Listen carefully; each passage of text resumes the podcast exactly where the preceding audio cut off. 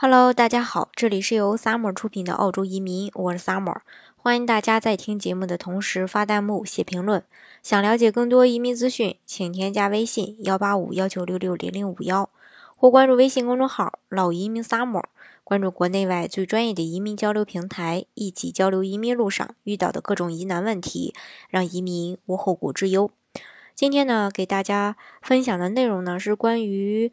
呃，这个澳洲的雇主担保移民的几几个大误区的一个呃解释吧。澳洲的雇主担保移民其实就是指申请人凭借自身的高技能获得澳洲雇主的提名和担保，从而获得澳洲永久居留签证的一个移民途径。这类移民呢，不需要通过独立技术移民的打分系统和 UI 的这个邀请制度，申请人只要符合基本的条件就可以。因此呢。呃，近些年来吧，国内申请澳洲雇主担保移民的人呢也是越来越多。但是对于很多申请人来说呢，对于澳洲雇主担保移民的这个认识还存在一些误区。所以，呃，今天就跟大家来聊一聊。呃，第一个误区呢，就是说很多人觉得成功率很低。其实，呃，这几年吧，雇主担保移民呢均为第一优先处理类别的。雇主担保移民的成功率是很高的。换句话说呢，就是说，只要雇主提名获得批准，基本都不会被拒签的，除非申请人提供假材料或体检不过关。呃，这里给大家强调一下啊，雇主提名考核的就是雇主的担保资格。一般而而言吧，就是雇主担保资格出现问题的概率比较低，所以呢，雇主担保成功率非常高的。为什么说雇主担保？资格出现问题的概率很低呢，因为在前期的一个对雇主的审核的过程当中呢是非常严格的，所以说，嗯，这个雇主出现问题的概率就比较低。还有，那么，呃。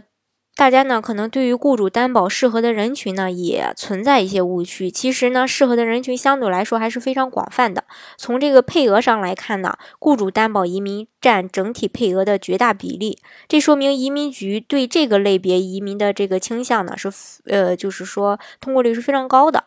雇主担保。虽然比较看重中国企业主或者是高管在内的一个中国的人脉，但是这个条件呢，相对来说还是比较宽松的。一个呢，就是年龄呢在呃五十岁以下，呃，但是呢，最好是在四十五岁以下，四十五岁之内申请比较好。有三年以上的工作管理经验，大专以上的学历，雅思呢达到四个六，高薪豁免的话呢，是可以豁免雅思的。就可以申请澳洲的雇主担保移民，前提是找到匹配的雇主的条件下。还有就是说，大家可能会说，任何一个雇主都可以担保移民吗？这个当然不是啦。如果是说任何一个雇主都能担保移民的话，那大家都移民到澳洲去了，对不对？嗯，但是呢，事实上呢，嗯。能做澳洲雇主担保的这个人群呢，呃，也是非常有限的，也不是说，呃，任何人都可以做的。那么，第一就是说，澳洲能够给外国人提供担保的雇主，必须是在澳洲有这个合法并有着这个良好经营状况的雇主。而且呢，还可以提供过去两年的一个财报来证明，呃，你的这个雇主经营良好。第二呢，就是雇主需要提供一份至少三年的全职雇佣合同，给申请人的年薪呢不能低于当地的一个最低工资的一个标准，而且雇主要证明提名职业是真实需要的。可以提供详细的组织结构图、提名职业的职位描述等等文件来满足这个要求。所以，并不是澳洲的任何一个雇主都可以提供担保移民的名额的。那么，大家可能会说了，那照你这么说的话，雇主担保移民的优势在哪里呢？它有这么几个方面的优势，就是说不需要财务审计和面试，它呃还有呢，就是说一步到位取得永久身份。还有就说，该类别的签证不需要通过繁杂的评分标准，因为我们都知道嘛，幺八九、幺九、幺九零这些独立技术移民都是要，呃，进行这个这个评分的。还有就是审批时间快，并且对申请人的英语要求相对技术移民来说的话要低。雅思达到六分就可以申请，并且呢，部分还可以豁免雅思。以上呢就是，